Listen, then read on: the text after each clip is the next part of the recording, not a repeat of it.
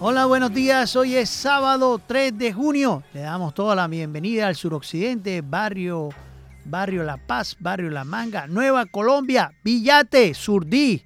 Estamos aquí en Magazine Comunitario y estos son los titulares.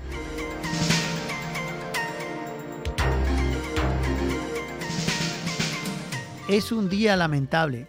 Las chuzadas ilegales han retornado, explicó el fiscal, el fiscal, y en el caso de Laura, de Laura, la, la persona investigada, Laura Sarabia. Alcaldía propone concurso y festival de cuento en homenaje a Heriberto Fiorillo.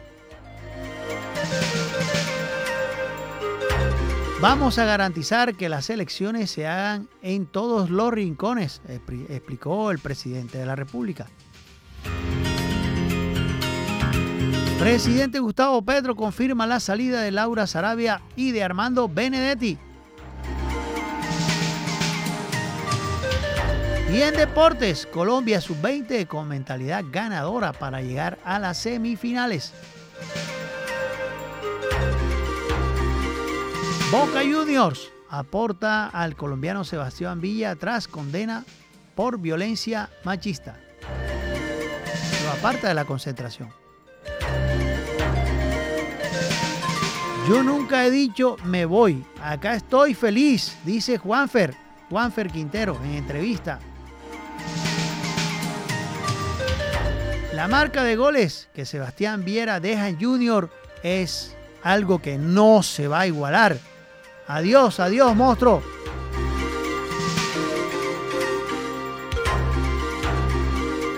Junior con nombres. Me, manda aquí Manuel Ortega. Un saludo especial a Manuel Ortega. Junior con nombres para tirar a la tiña, pero ninguno confirmado. Y en béisbol, Julio Terán ganó su primer juego con los cerveceros de Milwaukee. Tenemos la fecha del béisbol y tenemos la fecha del Mundial Sub-20.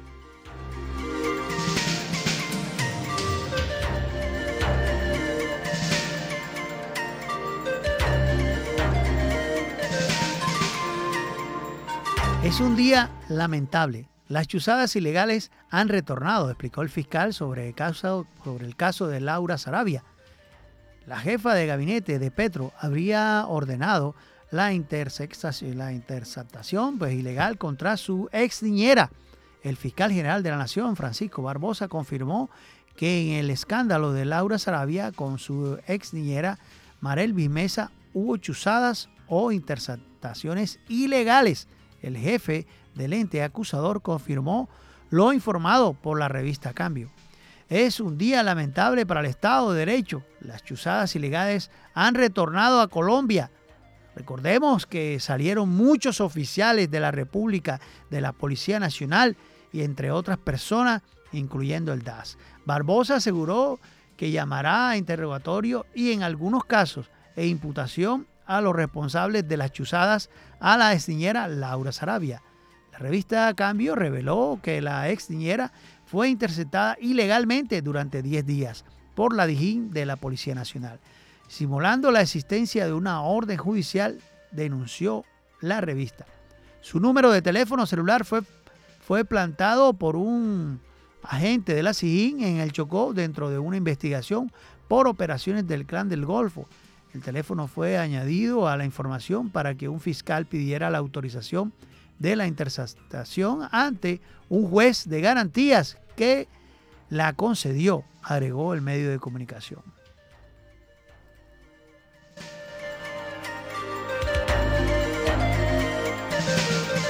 alcaldía propone en homenaje a Heriberto Fiorillo un concurso y festival del cuento.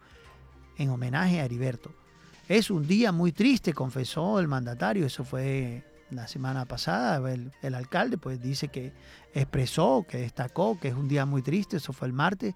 El legado cultural que deja el escritor y periodista barranquillero Heriberto Fiorillo. Y propuso que en su labor el distrito habrá un concurso y un festival de cuento corto que lleve su nombre. Excelente. Fue una persona que conocí hace muchos años, explicó el mandatario, nuestro alcalde. En su labor, primero el de periodista que conjugaba al mismo tiempo con las labores culturales y la capacidad de darle vida y recuperar un legado como, como un negocio que estuvo, que pues nosotros conocemos en la ciudad. Un espacio que congregó a gran parte de los gestores culturales, no solo de Colombia y de Barranquilla, sino de Latinoamérica, declaró el mandatario en medio de la audiencia pública de rendición de cuentas. Para el mandatario, este pasado martes fue un día muy triste tener que despedir a un amigo, Heriberto Fiorillo, y saber que hoy ya no nos acompaña, pero al mismo tiempo vamos a recordar su legado. En ese sentido, confío en que de uno de sus legados, la Fundación de la Cueva, que todos sabemos, y el Carnaval Internacional de las Artes, perduren a través de los años con apoyo de la alcaldía y la empresa privada. Adiós, Heriberto.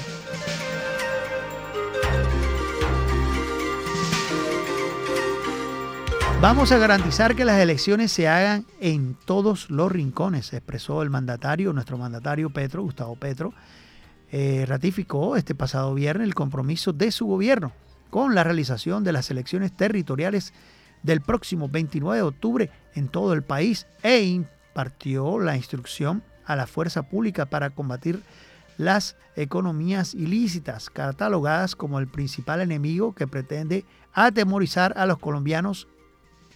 El anuncio lo realizó durante la ceremonia de ascenso a subtenientes, curso de, de la general Jorge Duarte Blum en la Escuela Militar de Cadetes José María Córdoba.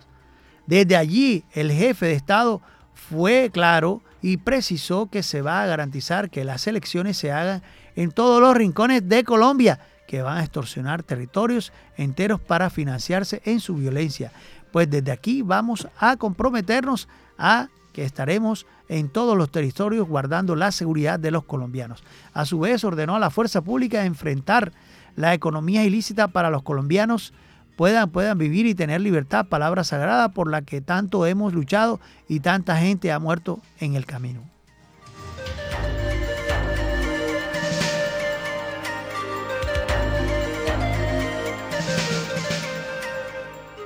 La noticia de esta semana que causó, bueno, estupor y, dejó pensando más de uno. El presidente Gustavo Petro confirma la salida de Laura Sarabia y de Armando Benedetti. Así lo anunció este mediodía del viernes el presidente de Colombia, Gustavo Petro. Anunció este pasado viernes la retirada del gobierno de la jefa de gabinete, Laura Sarabia, y el embajador en Venezuela, Armando Benedetti, involucrados en un escándalo de interceptaciones telefónicas y posible abuso de poder. Mientras se investiga, mi funcionaria querida y estimada y el embajador de Venezuela se retiran del gobierno para que desde el poder que implican esos cargos no se pueda tener ni siquiera la desconfianza de que se va a alterar los procesos de investigación, manifestó Petro en una ceremonia de ascenso militar en Bogotá.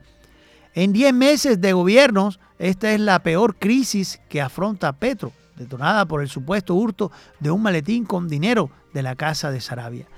Robo que fue atribuido a Marelvis Mesa, una mujer que trabajó para ella como niñera. Según Mesa, cuando Sarabia supo el hurto, la hicieron ir hasta una dependencia presidencial donde fue interrogada y sometida a pruebas de polígrafo sin una orden judicial. Y ayer se reveló que la policía también interceptó ilegalmente su teléfono usando como fachada una operación contra la banda criminal del Clan del Golfo. La implicación de Benedetti se dio como presunto investigador de las denuncias de la niñera en un episodio de Fuego Amigo en el gobierno. Minutos después, el discurso de Petro Sarabia dijo en su cuenta de Twitter que tenía plena tranquilidad de haber obrado correctamente, con integridad y sin ningún interés particular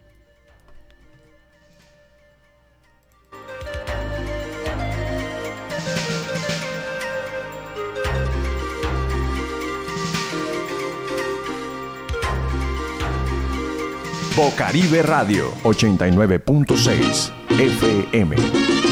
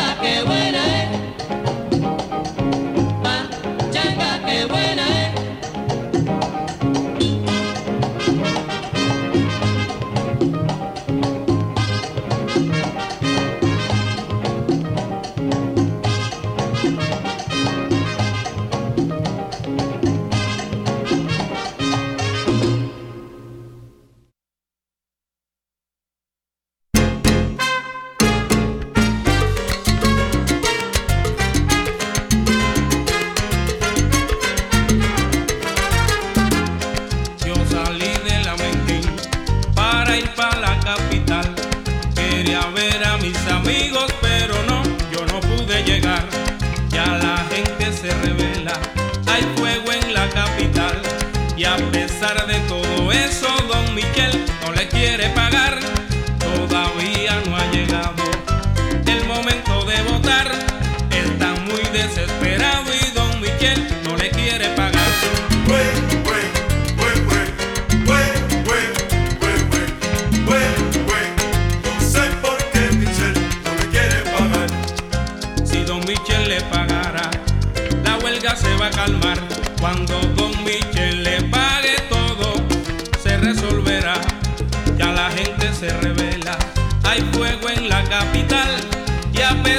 todo eso, don Michel no les quiere pagar.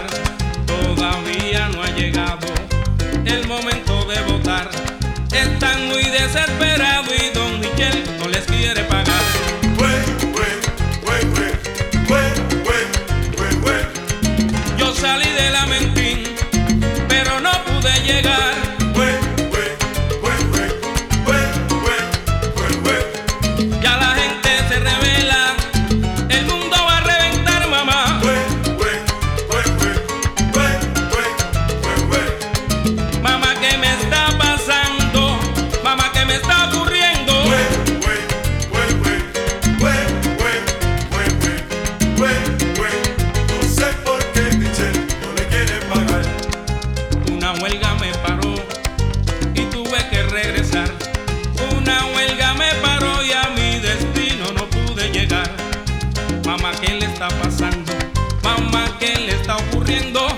Mamá, ¿qué le está pasando a don Michel que no quiere pagar?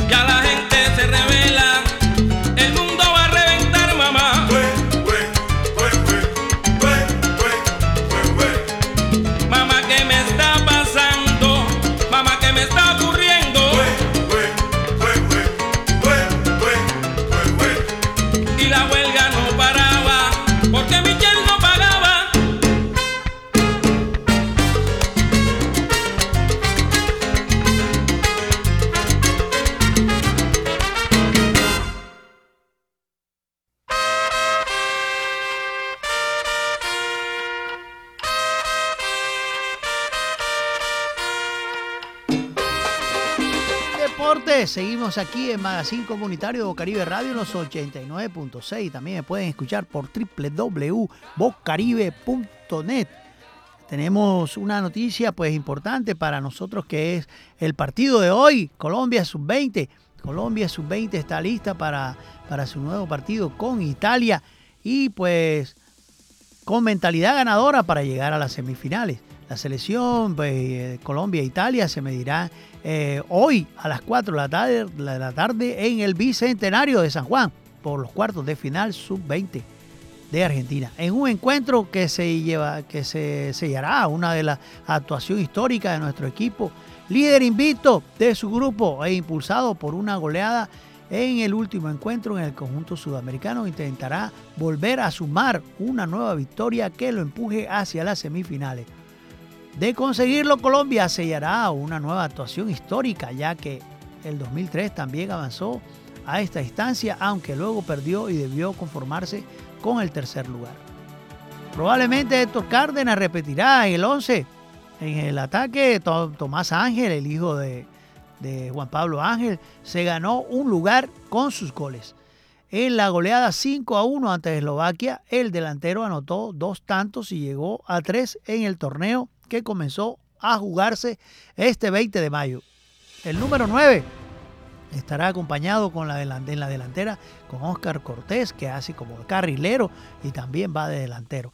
Yasser Arprilla, que es el delantero, normalmente lo vemos así, pero también está de carrilero por izquierda o por derecha. Una de las figuras que tuvo Colombia en el torneo, mientras tanto Luis Martínez, otra de las figuras del Mundial, volverá a custodiar la portería de nuestro, nuestro cancerbero, mientras que el capitán Gustavo Puerta lidera el centro del campo.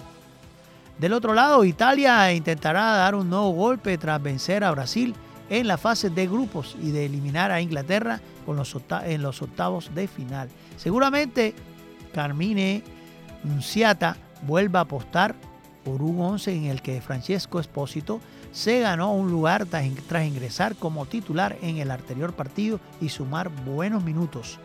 Mientras tanto, Cáceres Casadel, máximo volador, ese es el que hay que estar pendiente porque va por izquierda y va por derecha del torneo, liderará un centro del campo en el que eh, Tomaso Baldanzi es el otro, intentará volver a generar el fútbol, que es el que le mete pase a Casares equipo fuerte físicamente Italia y aprovechar oportunidades que tienen cuando se lanzan al frente. Sin duda Colombia e Italia será uno de los duelos más destacados de los cuartos de final. Hoy a las 4.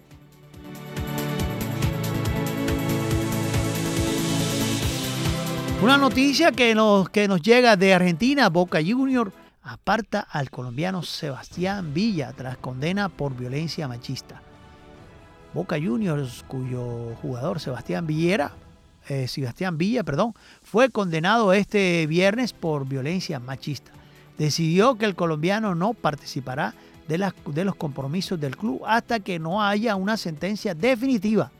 A partir de la fecha, el nombrado no participará de las convocatorias de las competencias que deba afrontar el primer equipo profesional de fútbol masculino del club hasta tanto recaiga pronunciamiento judicial definitivo, dice el comunicado del Boca Juniors. Después de conocerse el veredicto que aún puede ser apelado por la defensa del delantero.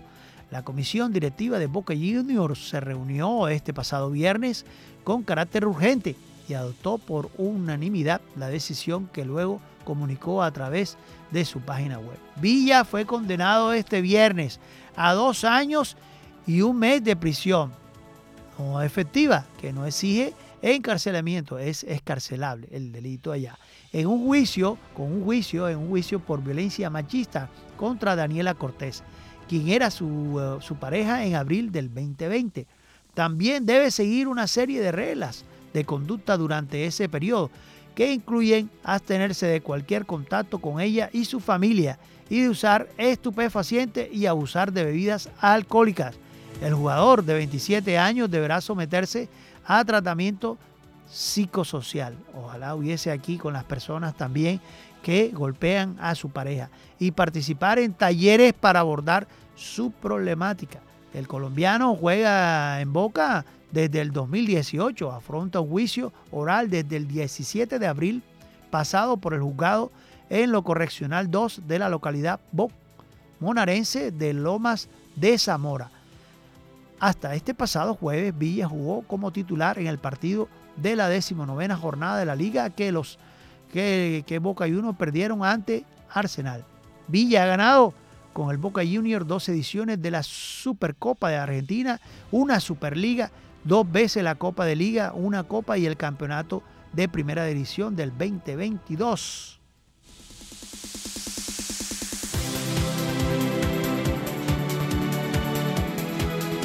La noticia de Junior. Juanfer dice, él nunca ha dicho que, que se da.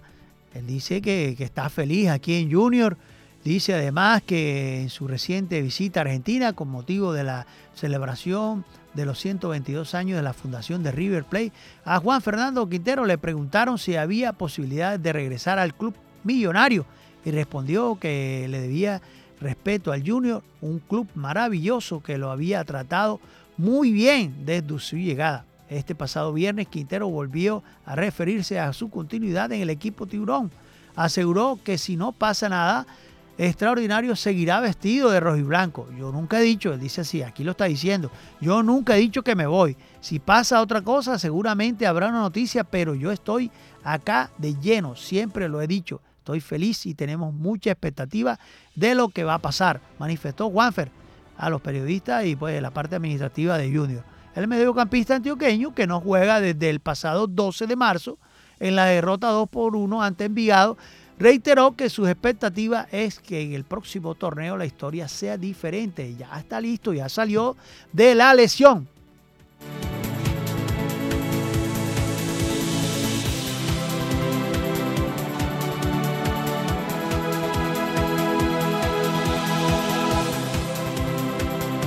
Va el monstruo, se va Viera, se va Viera de Junior, pero nos dejó un legado, un portero que marcaba goles, eso es difícil. El uruguayo Sebastián Viera alegró los corazones de los junioristas no solo con sus atajadas, sino con sus goles. Logró marcar una cantidad apreciable para un portero de 13 goles. ¿Quién lo va a igualar? De los cuales 11 fueron mediante cobros de pelota quieta.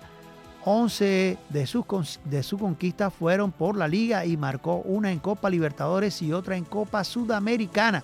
Cada gol suyo lo celebró con el alma, arrodillándose y elevando sus brazos y su mirada al cielo, dedicándoselo a la hinchada en las tribunas. Varias veces salió a festejar antes de que la pelota entrara en el próximo rival porque sabía que su cobro era inatajable. Tuvo colegas de posición que ni siquiera hicieron el intento de tirarse. Prefirieron quedarse estáticos y ver impávidos cómo la pelota ingresaba en su pórtico. Otros tomaron precauciones para evitar que sus víctimas, como pidiera el compañero que saliera de la barrera a cubrir el palo. Viera, Viera, te, nos vas a hacer falta, Viera. Feliz partida, dejaste un legado en Junior.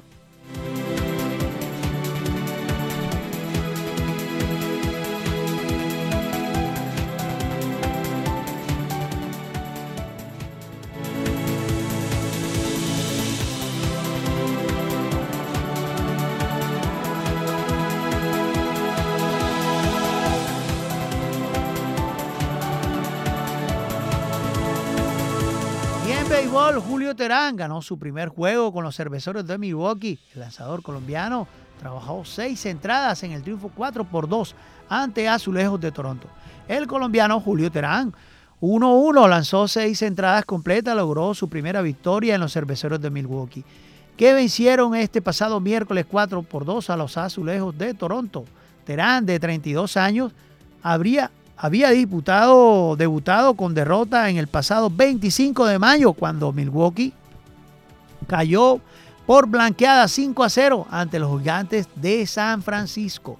Contra los azulejos el derecho eh, cartagenero permitió cuatro imparables, una carrera y no concedió boletos ni propinó ponches. En total realizó 79 lanzamientos y su efectividad fue, eh, quedó en un 0.82.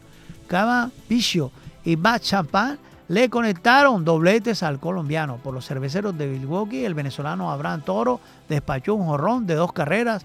Owen Miller sumó dos imparables y un par de remolcadas. Fue el primer hit de Toro en las mayores luego de ser ascendido el martes de AAA. El batazo se lo conectó a Alex Manoa en el segundo episodio. Teherán, excelente, excelente regreso de Teherán en el béisbol. Tenemos, la, tenemos la, la, la, el calendario, el calendario para este, fin de semana. Tenemos a los Medias Rojas de Boston que se miden a los Rays eh, hoy a las 10 de la, a las 12 del mediodía. También tenemos a las 18:15 eh, Dodgers Yankees. 18:15, eso es 3 6 de la tarde, 6 de las 6 y cuarto y a las 3 y a las, ¿qué? a las 15, a las 3 de la tarde, a 15.10 están los Astros ante los Angelinos de Anaheim. ¿Y cuál es el calendario para la sub-20 hoy? Claro, Colombia, hoy Italia a las 4 de la tarde, a las 12 del mediodía tenemos el partido también esperado, Israel-Brasil. Eso es lo que viene, fútbol y béisbol aquí en Magazine Comunitario Caribe Radio.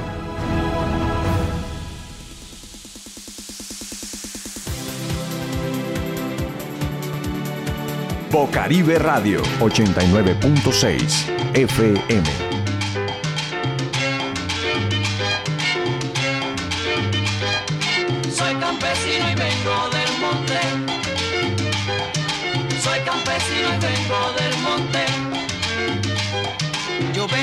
Montaña y ahora vengo yo a cantar. Con Pupi y su charanga que te invita a ti a gozar. Soy campesino y vengo del monte. Soy campesino y vengo del monte. Del 1920 vengo pulsando la lira, luchando con los soneros, ninguno me ha hecho nada. Soy campesino y vengo del monte. Soy campesino y vengo del monte. Yo quiero cuando me muera sin patria pero sin amor. Tener en mi tumbo un ramo de flores y una bandera. Soy campesino y vengo del monte. Soy campesino y vengo del monte.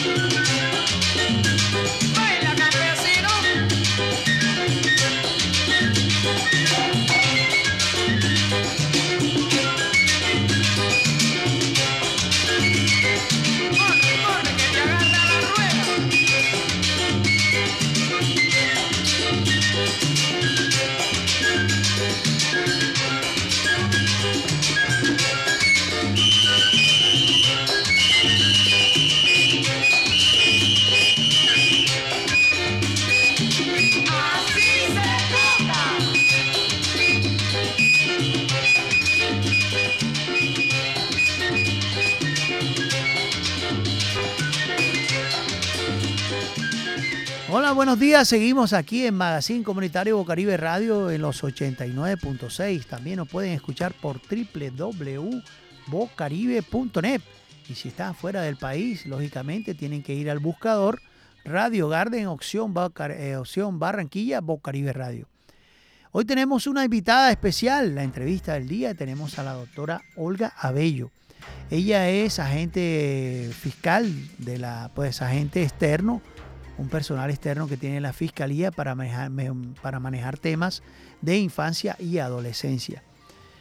Tuvimos aquí una campaña de no más, no más, no más pegarle a la mujer. A la mujer hay que tratarla bien, hay, es una bendición tener una mujer en casa, es una bendición tener hijas, yo tengo dos hijas y es una bendición. Hoy si hay una persona aquí en el suroccidente, vamos a abrir un chat que que vea un maltrato infantil de un niño, puede llamarnos al 301 46 no, no escucha. 301 464 9297. 301 464 9297. La Fiscalía y pues Magazine Comunitario, pues yo tengo contacto directo también con la mayor línea que es de infancia y adolescencia y pues tenemos línea directa también con la Policía Nacional. Cualquier caso que usted vea aquí en La Paz, en Villate, Nueva Colombia, Surdís, de un niño que está siendo maltratado, por favor llámenos inmediatamente. Doctora Olga, sin más preámbulo, queremos saber qué está haciendo la Fiscalía por estos niños que de pronto se ven involucrados en, en violencia intrafamiliar en el suroccidente. Hay muchos casos acá en el suroccidente. ¿Han identificado ustedes como fiscalía muchos casos acá en el suroccidente donde niños eh, porque la familia tiene problemas de venta de estupefacientes, violencia intrafamiliar y demás. Bueno, muy buenos días a todos. Eh, sí, desafortunadamente mm, hemos logrado detectar que todo lo que es la parte del suroccidente de la ciudad de Barranquilla ha generado eh, un alto nivel de vulnerabilidad, ¿verdad? De vulnerabilidad eh, que de alguna manera u otra em, nos permite a nosotros poder eh, determinar o identificar que existe maltrato en todos los términos. Mm, Hay niños que se está haciendo explotación, niños que se ponen a pedir en el semáforo. De hecho, se ha determinado también mm, altos niveles de violencia. ¿Qué estamos haciendo? Estamos eh, precisamente hoy aquí en la biblioteca del barrio La Paz eh, haciendo una formación para lo que son las madres comunitarias sobre todo lo que es las conductas violentas. Hoy estamos capacitando a este grupo de personas para poderlas sensibilizar y poderlas eh, enamorar de sus propios hijos y, y poderlas invitar a que dejen de utilizar a los niños para pedir en los semáforos. Así es, eh, vemos muchas situaciones en el suroccidente y sobre todo en, barrio, en barrios nuevos que, que, pues no es mentira. Barranquilla y el alcalde pues hay que decirle que, que mire a esos niños, no sé qué trabajo vengan ustedes haciendo en Villa Caracas. Villa Caracas es un barrio donde la gran mayoría son, son venezolanos que han sido desplazados por su, su problema en su país y han llegado a Barranquilla y han fundado un barrio, Villa Caracas. Los niños van pidiendo de casa en casa en el barrio La Ceiba, Villate, además ahí mismo en Sevillar. Qué triste ver estos niños pidiendo, pidiendo, digamos, eh, alimentos o pidiendo, o pidiendo, ¿cómo es? Eh, frazada o, de pronto una camiseta, ropa, ropa vieja. Y me da tristeza verlos porque son niños que, que es muy difícil pues la situación que tiene en Villa Caracas. ¿Qué está haciendo la doctora Olga Bello en ese sector y la fiscalía y no sé, el bienestar familiar? ¿Viene trabajando allá? Sí, de hecho, Instituto Colombiano de Bienestar Familiar, en, en, calidad de manejar procesos de atención en la primera infancia a través de los operadores, está desarrollando todo lo que hace parte de la caracterización. A la comunidad de Venezuela se les está pidiendo que puedan hacer parte de esa caracterización a través del SIGBEC. Desafortunadamente muchos de ellos son muy descuidados, no, no, hacen el debido proceso y de hecho no permiten que los niños tengan acceso a todo lo que la ley les permite, claro. los derechos como es la parte de la salud. En este momento que estamos haciendo, haciendo una caracterización de este grupo de niños que no tienen, eh, digamos, el respaldo de SIDBET o no tienen en este momento lo que es la parte de la vacunación, la parte de, eh, digamos, salud.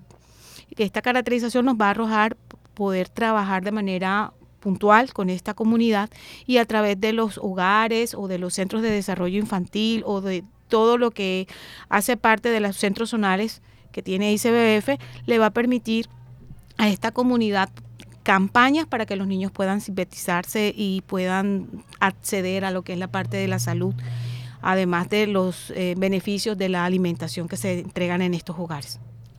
¿Qué pasa cuando un niño pues se ve involucrado, de pronto sus padres venden estupefacientes, los toma la policía?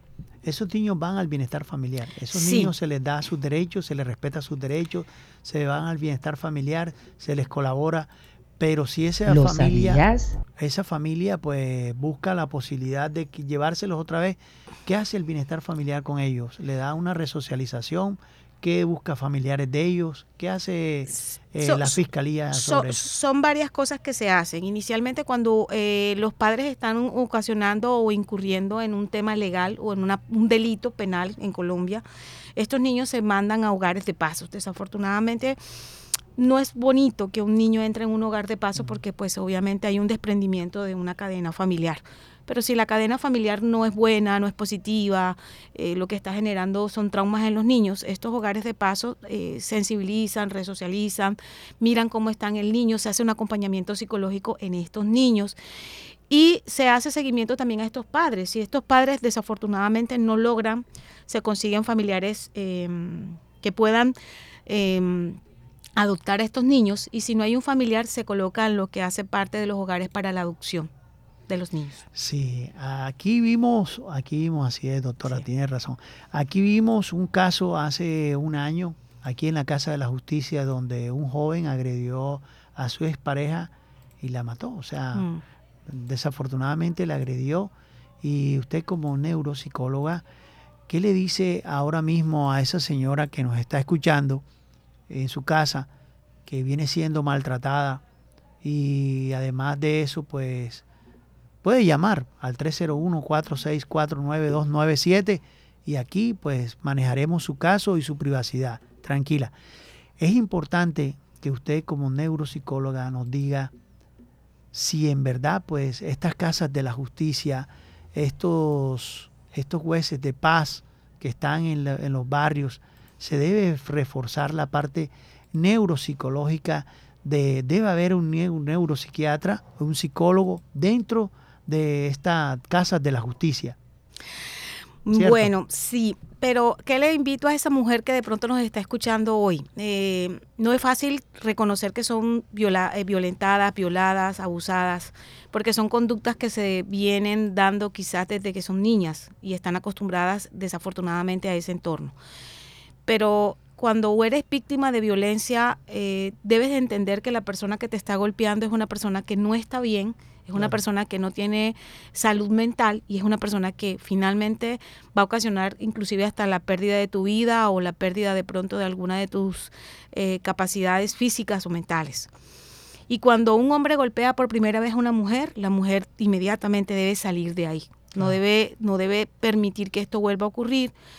Si no eres capaz de salir de ahí, busca ayuda. Busca ayuda de un profesional, busca ayuda de una persona que te pueda eh, apoyar para que finalmente puedas avanzar. Así es. La mujer del suroccidente la está escuchando ahora. ¿Y qué consejo le da usted a ellas?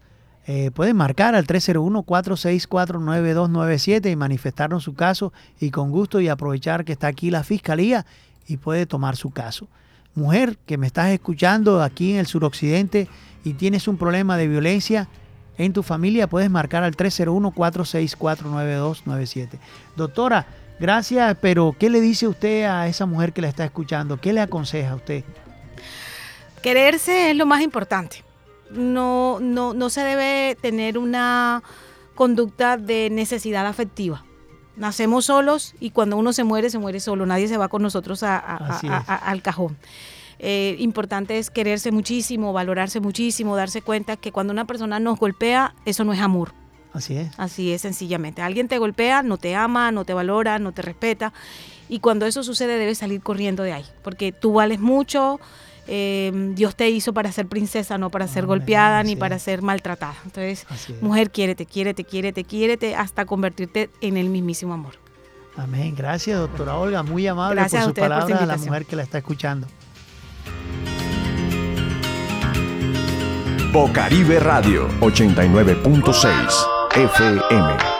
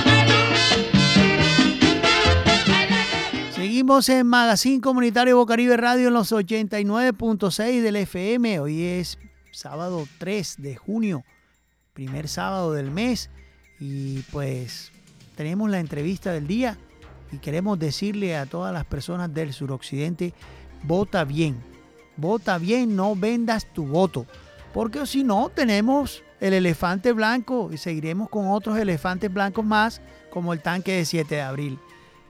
Hoy tenemos una entrevista especial con la doctora Odek Kasek. Ella es comunicadora social, periodista eh, y además de eso ella es abogada. Y pues queremos hacer una pregunta que me están haciendo desde hace rato por aquí, por el chat.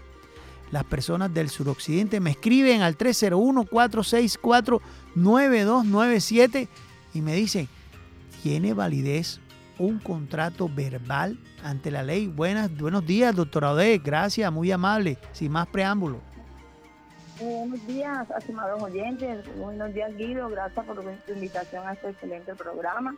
Bueno, te quiero comentar que el contrato verbal tiene las mismas formalidades eh, legales de un contrato escrito. Lo que pasa es que al momento de demostrar tú ante la ley tu vínculo laboral es un poquito más dispendioso, porque tienes que tener documentos escritos que conste que hubo una vinculación entre empleador y empleado. Por ejemplo, algún tipo de, de mandato, un escrito o, o documentos que demuestren que tú tuviste una relación laboral. Qué Ya. bien, qué bien. Eh, y también pueden ser testigos, personas que pueden servir de testigo de decir que tú trabajabas con esa persona X y que sí, estaba de tal hora a tal otra. Entonces, es un poquito más distendioso, distendioso en el sentido de la prueba. Pero es Pero lo ideal es que sea, sí, es legal, es- está establecido en el, en el Código Sustantivo del Trabajo, en el artículo 38 Qué bien, doctor. del Código del Trabajo. Sí, este nos dice que es aquel en el cual no se firmó el documento, sin embargo, hay un acuerdo de voluntades verbales frente a la labor desempeñada, O sea el que lugar de prestación de, de servicio y el monto, la forma de pago. Correcto. O sea que, que la palabra vale. Y si hay una, Claro, impres- sí. una impresión de que la persona le consignó la primera quincena Exacto. y tal y otras cosas, como me dicen aquí muchos en el, en el Por chat. lo menos, que como ahora se usa mucho la tecnología que por escrito te manda por WhatsApp, no, ven a tal parte, esto y es- esto, estos mensajitos te sirven de prueba. En caso de que mañana más tarde el empleador diga que no, que yo no, yo no lo conozco, yo nunca trabajo conmigo, que Correcto. todos esos, esos elementos te sirven de prueba.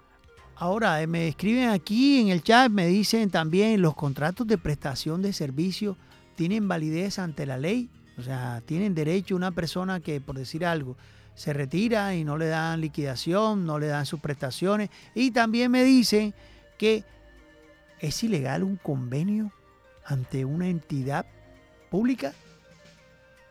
Dice aquí que el contrato de presta- de prestación de servicio, tenemos que tener claro que un contrato, un contrato de prestación de servicio es un documento en el cual una persona contrata a otra para ejercer una labor, un oficio en la cual la persona está preparado.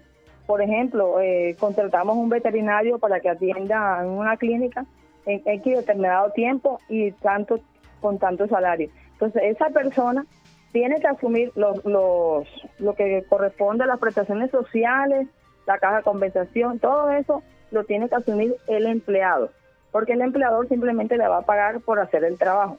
Y la ventaja que tiene en parte, entre comillas, es que el empleado no tiene que cumplir un horario.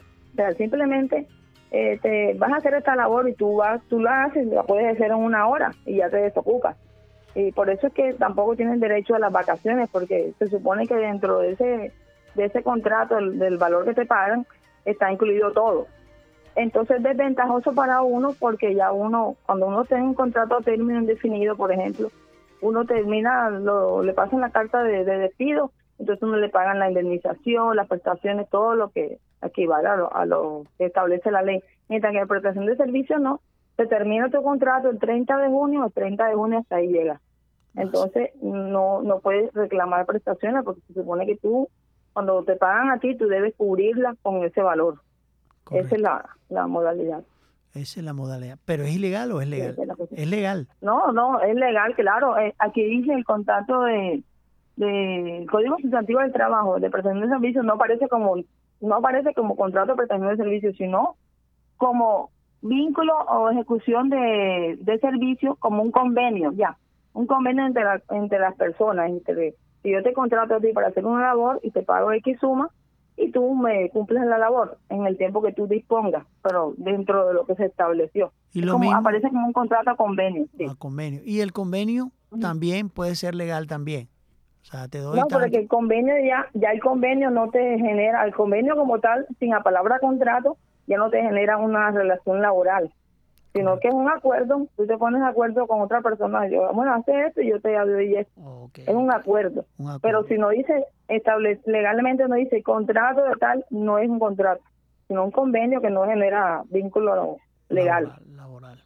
Sí, Ok, ok. La persona, tra- la persona trabajó con, con ese contrato verbal. Me escribe aquí un oyente de aquí del barrio La Paz y me dice, hey, yo trabajé, el muchacho, un joven XXY, no puedo dar el nombre, me dice, yo trabajé en una empresa tal, tal, y esa empresa no, no, me, no me pagó las prestaciones de ley. Y además de eso, el tipo me hizo un contrato verbal y después a los 15 días me paga eh, el, el, pues el sueldo básico, la quincena, le pagó un rodamiento que habían hablado de, pues había acordado de 100 mil pesos en la semana, se lo pagó bien, pero ya después de eso le cambia las reglas. Le dice, no, no te voy a pagar la quincena, o sea, no te voy a pagar el sueldo básico, sino te voy a pagar un porcentaje de venta.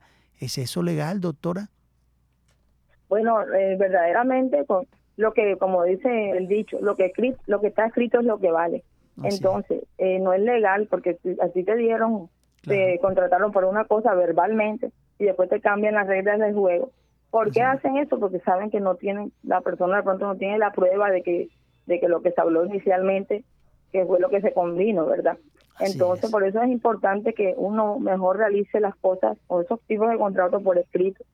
La otra es que si él pagó los rodamientos, si él tiene recibo o algo, él puede alegar Claro. que sí, mira, él me se comprometió que me iba a pagar esto y aquí está el documento, él no lo pagó, pero ahora dice que Sí, no. Entonces me- ahí es donde me es, dice es el muchacho, me dice el muchacho que él, que él tiene el chat de eso donde él le pagaba y se lo depositó en su cuenta de Bancolombia y todo. Todo eso tiene impresión de eso. O sea que él va al Ministerio de Trabajo y el Ministerio de Trabajo tiene que hacer cumplir la ley, ¿cierto, doctora? Claro, claro, sí, claro, puede poner la queja ante la oficina del trabajo, citarlo al empleador y, y, y que lleguen a un acuerdo para que el- la persona se comprometa y le cancele pues lo que le debe realmente. Así es. Ok, gracias, doctora. eso, todo, todo esos eh, documentos que él tenga son una prueba de que él sí hubo un vínculo. Que ojalá no lo, no lo destruya, no lo daña, porque con eso es que él puede defender su derecho. Así es, gracias, doctora. Odette gusto. abogada y Casalé. comunicadora social. oh, Casalé, Casalé. Eh, gracias y por estar aquí en Magazine Comunitario. Muchas veces la ha invitado a este espacio para que esté aquí con nosotros. Gracias, muy amable por su tiempo y pues decirle que para el próximo sábado está abierta aquí la puerta de Magazine Comunitario para usted. Muy amable. Ay, muchas gracias, Guido. Dios te bendiga también. Muchas gracias, estimados oyentes, por escucharme. Gracias, muy amable. Buen día, doctora. Todo bien. Bueno, bien.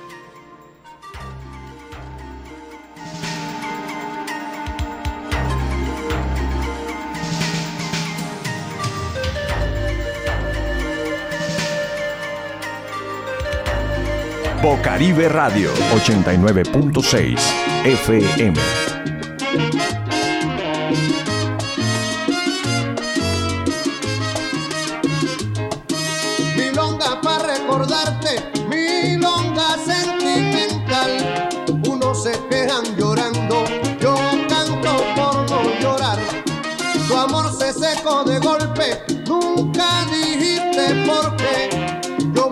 Consuelo pensando que fue traición de mujer. Varón, pa' quererla mucho, varón, pa' desearle bien, varón, pa' olvidar agravios porque yo la perdone. Tal vez tú no lo sepas nunca, tal vez que no lo vas a creer, tal vez te provoque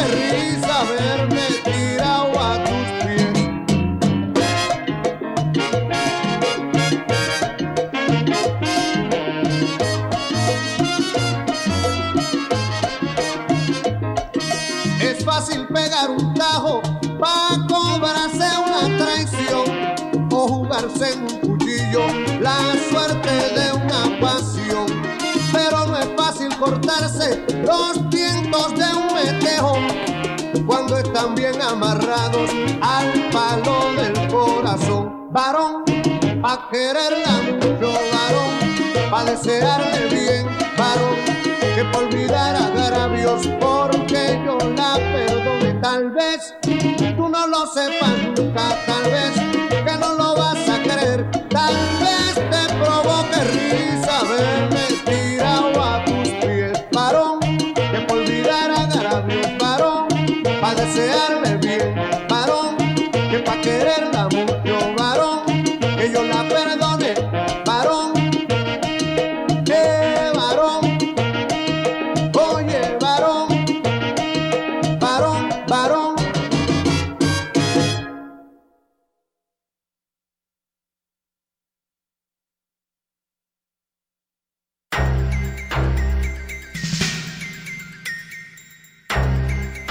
Seguimos en Magazine Comunitario Bocaribe Radio en los 89.6 del FM. También me pueden escuchar por www.bocaribe.net. Y si está fuera del país, me escriben aquí en el chat mis compañeros, mis amigos que dejé en España, en Alemania, cuando fui a la feria eh, Fitur. Y me dicen que cómo me escuchan, cómo me ven. Eh, no, fácil. Puede ir al buscador y van a Radio Garden, opción Bocaribe Radio, eh, opción Barranquilla, Bocaribe Radio. Bocaribe Radio y Magazine Comunitario vienen haciendo una campaña aquí en el suroccidente. Vota bien. No regales tu voto. No, perdón, no vendas tu voto. Bocaribe Radio y Magazine Comunitario te dicen no vendas tu voto porque vamos a tener otros elefantes blancos como el tanque de 7 de abril. Mucho cuidado. Mucho cuidado por quién votas porque vamos a ver lo mismo. Hay que buscar personas idóneas que en verdad tengan buenas intenciones por el suroccidente que hagan. Necesitamos que amplíen la circunvalar. Necesitamos que abran en Villate un puente o mejoren la entrada. ¿Cuántas horas me demoro para venir de la 38? Solamente de la 38 hasta aquí por la circunvalar. Una hora. Y una hora me demoro por acá por Villate también. Increíble. Increíble que en el 2023 se hayan robado Barranquilla y no hayan hecho esas vías de acceso, esa mejora de las vías de acceso en Barranquilla. Magazine Comunitario Bocaribe Radio te dice, vota bien, no vendas tu voto. Decirles también que es importante tener y decirle a toda la mujer del suroccidente si está siendo maltratada en este momento, puede marcar al 301-464-9297. ¿Es un contrato verbal legal? Sí, ya lo hemos dicho, ya lo, ese es el tema del día. Hemos tomado eso como tema del día porque hay muchas personas, muchos empleadores que hacen contratos verbales que ante la ley tienen la misma validez que un contrato firmado para eso hay pruebas. Pruebas que esa persona sí pagó la quincena y sí pagó tal rodamiento y tal cosa que prometió. Y después cambia las reglas. Por favor, por favor, no juguemos, no juguemos con la cuchara de la persona. No juguemos con esa persona que va a trabajar temprano, que llega temprano, que cumple sus obligaciones laborales y le decimos, hey, el contrato verbal eso fue una prueba, eso fue un experimento. ¿Cómo así? Eso no es un experimento. No, señor. El contrato verbal tiene validez ante la ley. Lo ha dicho aquí la doctora Odette Kasselin. Ella me, pues me dice, me consulta, o la consulta fue con ella en la parte laboral y me dice que sí tiene validez. Hombre, los convenios, sí, o los convenios yo los acordé con tal persona, listo, está bien. Ese es un acuerdo que se llega ante la ley es legal. La prestación del servicio también es legal. Pero ojo con esos contratos verbales.